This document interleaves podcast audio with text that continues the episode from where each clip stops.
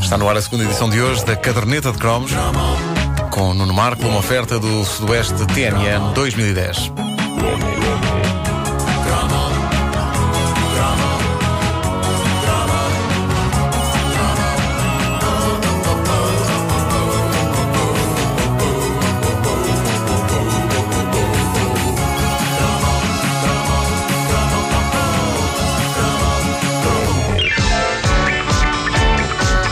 Minha teoria sobre a abertura da série de desenhos animados Calimero é que nunca ninguém percebeu o que diz a letra do tema musical. Ninguém. Check. Até mesmo as pessoas que a cantam no próprio genérico, as pessoas que estão lá no estúdio a gravar isto. Vamos cantar, vamos cantar.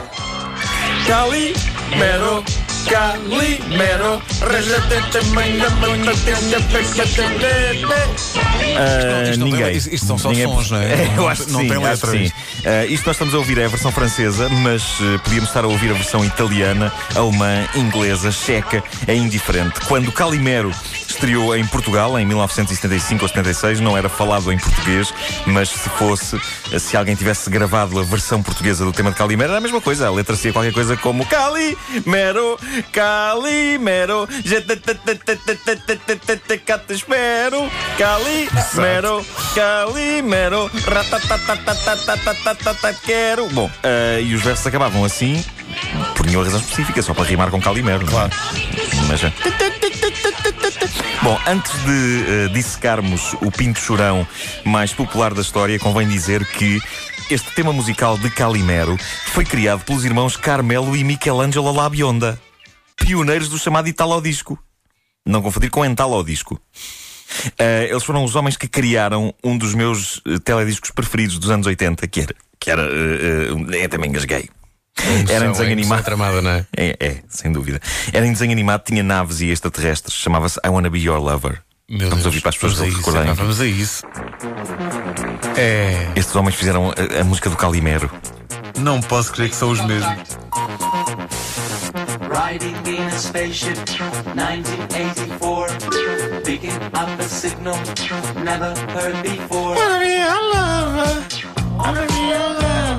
Isto era um clássico que a RTP punha a encher chouriços quando havia espaços vazios na emissão. É verdade. Com as naves e os monstros e, epá, grande videoclipe. Mas dá para misturar o Calimero aqui? Calimero, Calimero. Tens razão, é tudo a mesma coisa.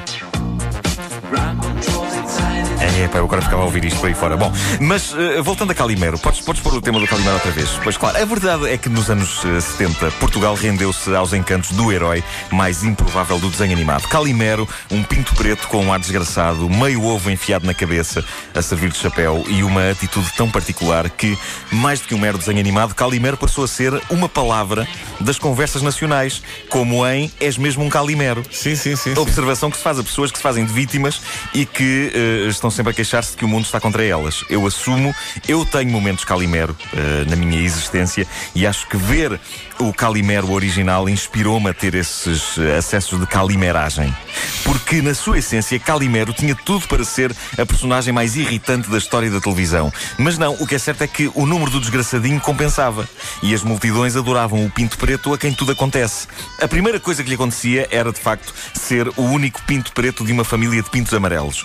Calimero estava fadado para ser diferente. E depois tinham azar do caneco e as coisas não se resolviam no fim do episódio, o que era original. Geralmente as coisas acabam bem, mas não, ali as coisas não se resolviam. Se vocês bem se lembram. Ah, não. Não tinha. Uh, todos os episódios da série clássica do Calimero, a primeira, a primeira série dos anos 70, ainda a preto e branco, acabavam com o Pinto, invariavelmente a dizer as mesmas frases-chave. Abusam de mim porque sou pequenino, é uma injustiça. Pois é, é. vamos ouvir, vamos ouvir. epá, não me digas, tens, tu tens Tenho esse som. o som clássico dos anos 70, Epá. está no YouTube. Vamos a isso.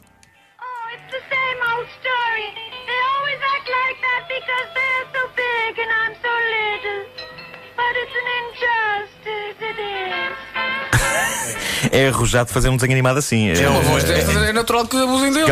É uma injustiça se é. Ele dizia sempre isso no fim. Calimero tinha eh, aquela que era possivelmente a voz mais irritante que um boneco da TV já teve e tinha a fosse em que língua fosse. Eh, Calimero nasceu em Itália, foi uma criação dos irmãos Nino e Tony Pagò, mas a versão que para sempre marcou as crianças que cresceram em Portugal nos anos 70 foi a versão falada em inglês com a lendária frase It's an injustice it is.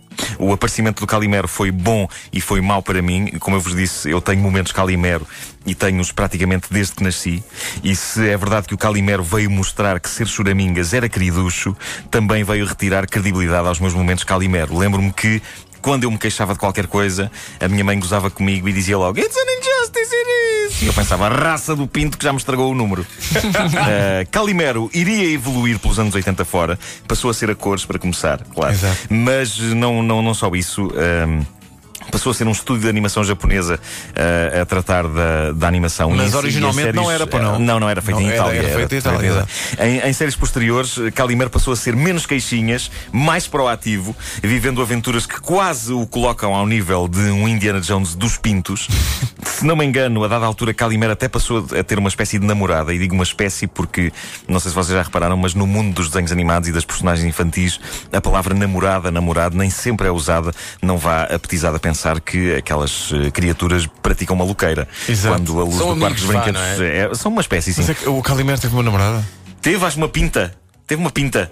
Ah, Era, era, eu sei como é que ela se chamava. Era hum, a, a Priscila. É, pois era, era, Era, sim, era senhor. isso, era isso. Ah, e... Mas esta história dos, dos namorados e das relações entre bonecos, no, no universo da Barbie também nunca se diz que, que a Barbie e o Ken namoram. Não, até porque há um parafuso a mais. Claro, claro, que impede.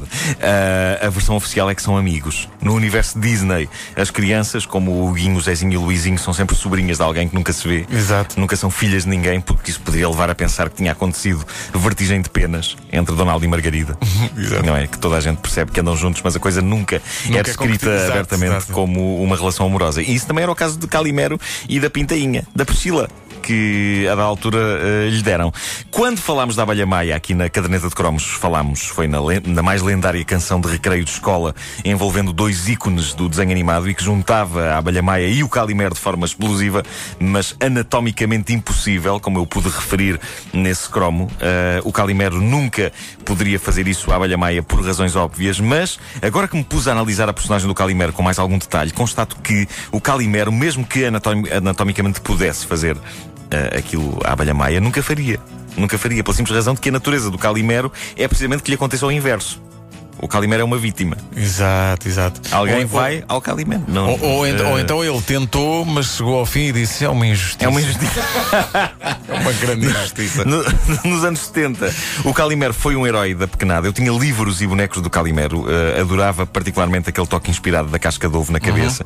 Porque é uma coisa muito simples, mas que define de uma forma eh, incrível eh, tudo aquilo que a personagem é. É o tipo mais inseguro do mundo, tão inseguro que ainda usa uma parte do sítio de onde veio quando nasceu na cabeça. E é uma pena que nos anos 80 eles tenham depois injetado o Calimero com doses de confiança, agilidade física e estilo. Porque o que marcava a diferença nas histórias deste Pinto Preto era o facto de ele ser, possivelmente, a personagem mais deprimente da história da animação.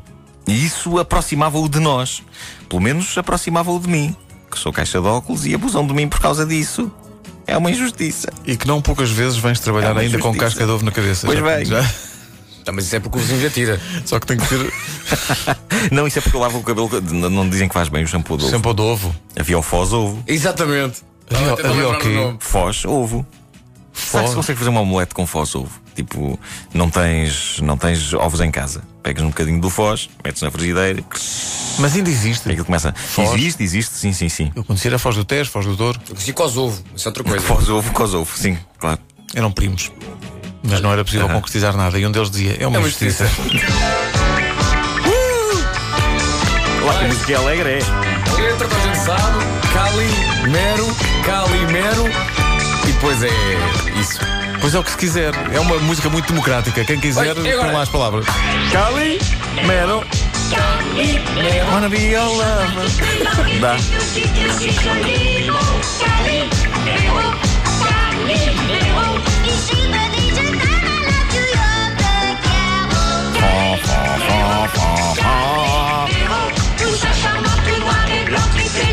O Calimero na caderneta de cromos com o Nuno Marco. Disponível Ele- também em ele- podcast. Ele não foi. Não foi, não foi. é má língua, é má língua, não foi. Achou uma injustiça, mas não foi. Até porque a Abelha Maia não era disso. Não era, não. Caderneta de cromos é uma oferta do Sudoeste TMN 2010.